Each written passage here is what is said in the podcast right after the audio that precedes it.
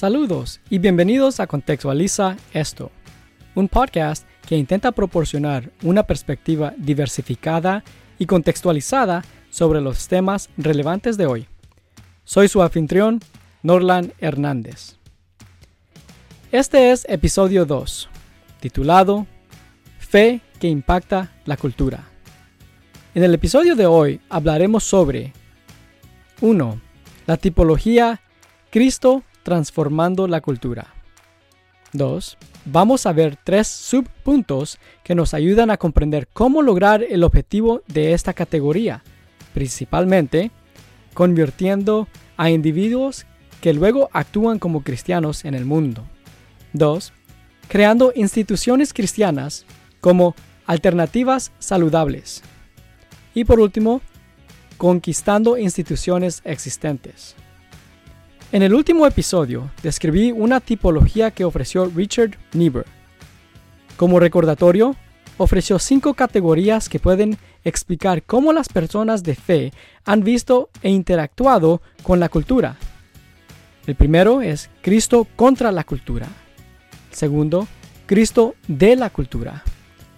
Tercero, Cristo sobre la cultura. Cuarto, Cristo en paradoja con la cultura. Y 5. Cristo transformando la cultura. También proporcioné un ejemplo que ejemplifica la primera categoría, Cristo en contra de la cultura, a través de mis antecedentes pentecostales. Para este episodio, quiero echar un vistazo más de cerca a la quinta categoría, Cristo transformando la cultura, y los subpuntos posteriores que explican cómo se puede hacer esto. El propósito de este episodio no es impulsar ningún tipo de agenda. Más que nada, simplemente quiero generar pensamientos y proporcionar una perspectiva. De ninguna manera estoy argumentando que esta es la forma correcta de entender la relación entre la fe y la cultura. Claramente, hay mucho más de esto que se puede discutir con respecto a la relación entre las dos y el desarrollo histórico que ha ocurrido. Tomemos por ejemplo la era constantiniana y su influencia en el cristianismo, o la cristiandad y su impacto en América Latina, o como lo llaman algunos grupos indígenas en su idioma guna, Abya Yala, que significa tierra de sangre vital. Estos son ejemplos claros de cómo la fe claramente ha tenido un papel en la formación y experiencia de la cultura. De hecho, un estudioso incluso afirmó que durante el vértice de la cristiandad, el cristianismo comenzó lentamente a dicotomizar su compromiso con el mundo.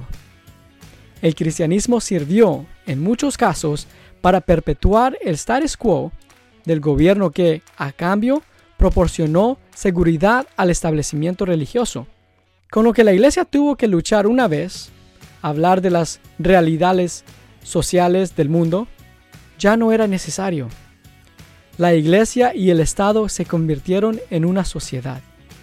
El resultado, la iglesia se permitió alejarse de las preocupaciones sociales, culturales y políticas y a limitarse a asuntos espirituales. Esta comprensión del papel de la Iglesia y de la sociedad todavía está presente en algunos lugares, grupos y denominaciones. En cualquier caso, la quinta categoría de Niebuhr presenta muchas oportunidades para evaluar cómo la fe impacta la cultura. Veamos brevemente cada uno de estos subpuntos.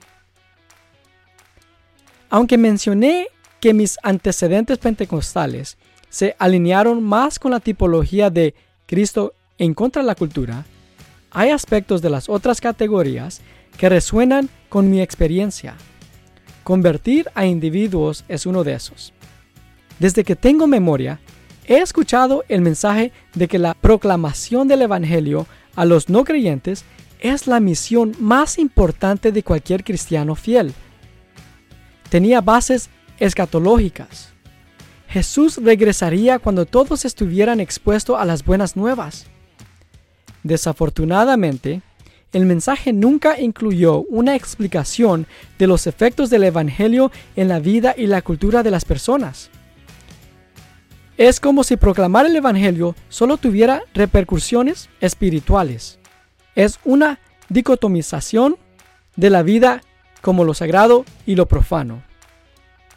Al parecer, proclamar el Evangelio no tuvo nada que ver con la vida concreta, histórica y real que experimenta la gente.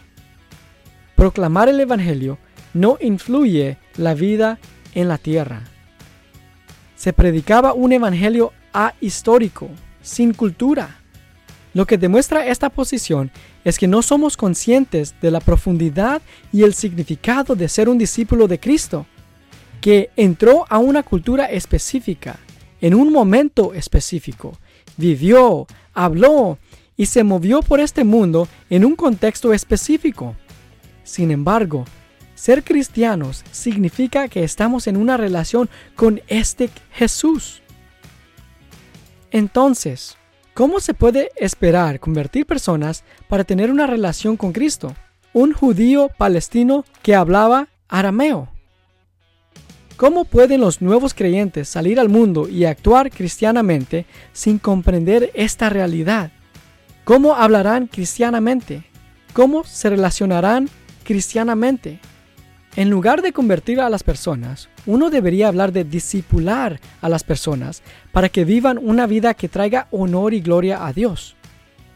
Al hacerlo, los nuevos creyentes realmente preguntarán, ¿qué haría Jesús en cada escenario de sus vidas?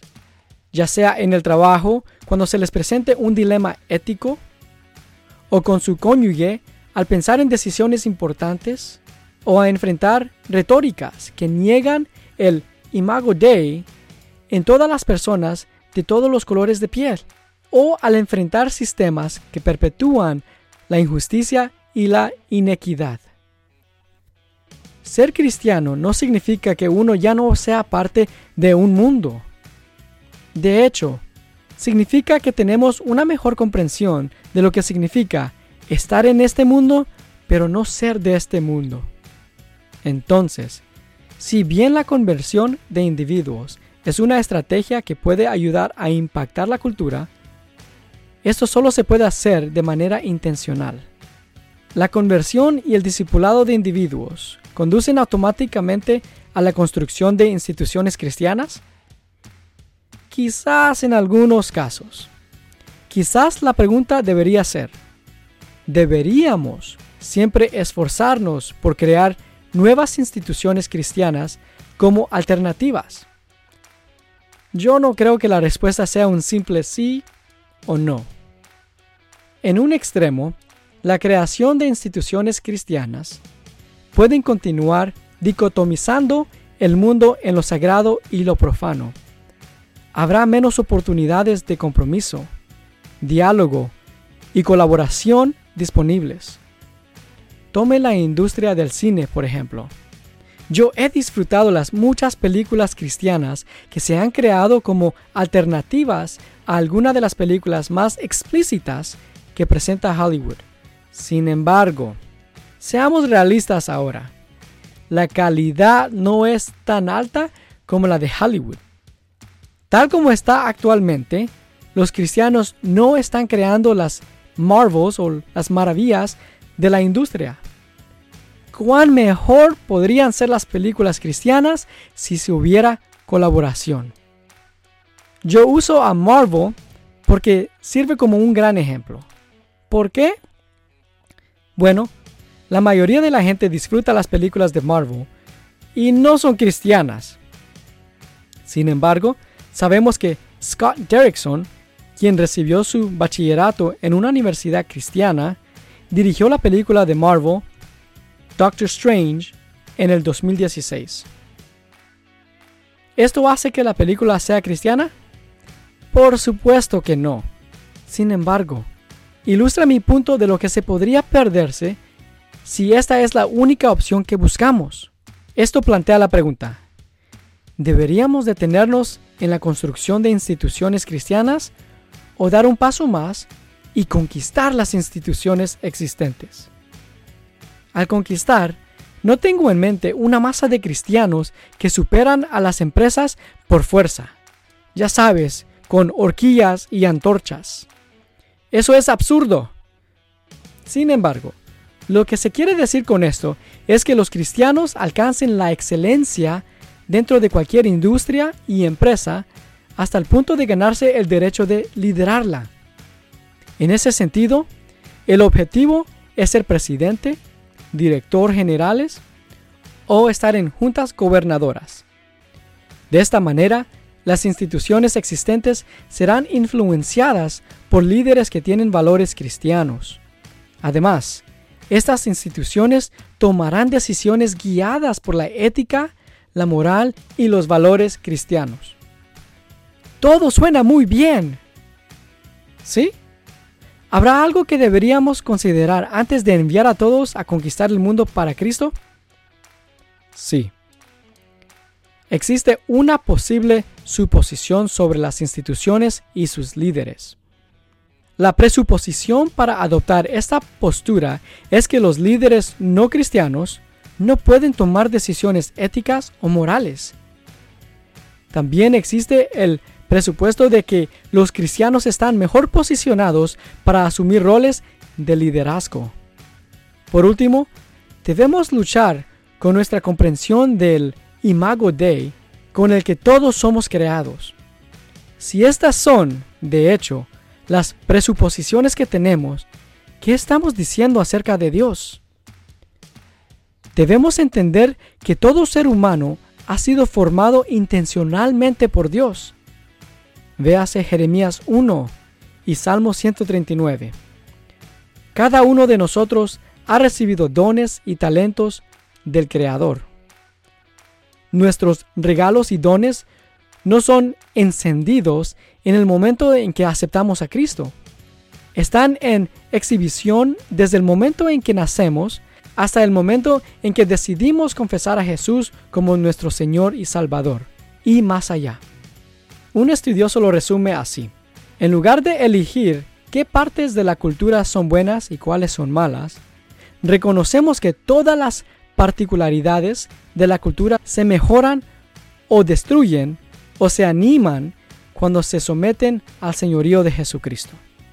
Para resumirlo todo, la quinta tipología propuesta por Niebuhr se puede lograr mediante las conversiones de individuos, creando alternativas cristianas y asumiendo roles de liderazgo en las instituciones existentes.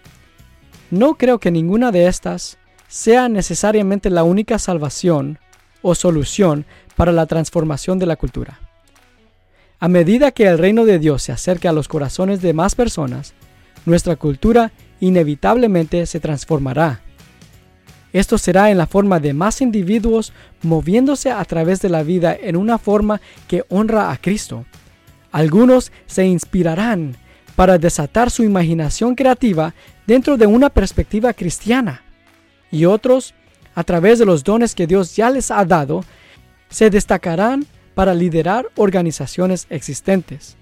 Al final, estas tres subcategorías de la quinta tipología de Niebuhr están tratando con la transformación de la cultura con el propósito de reflejar el reino de Dios. Gracias por escuchar Contextualiza esto con Norland Hernández. Si te gusta el programa, suscríbete. Y si quieres saber más o deseas contactarte conmigo, visita mi página norlandhernandez.com. También te animo a que escribas comentarios. Esta es tu forma de ayudar a mejorar este podcast. Únete a nosotros la próxima vez cuando hablemos acerca de un modelo para comunicarse y relacionarse con otras personas culturalmente llamada humildad cultural.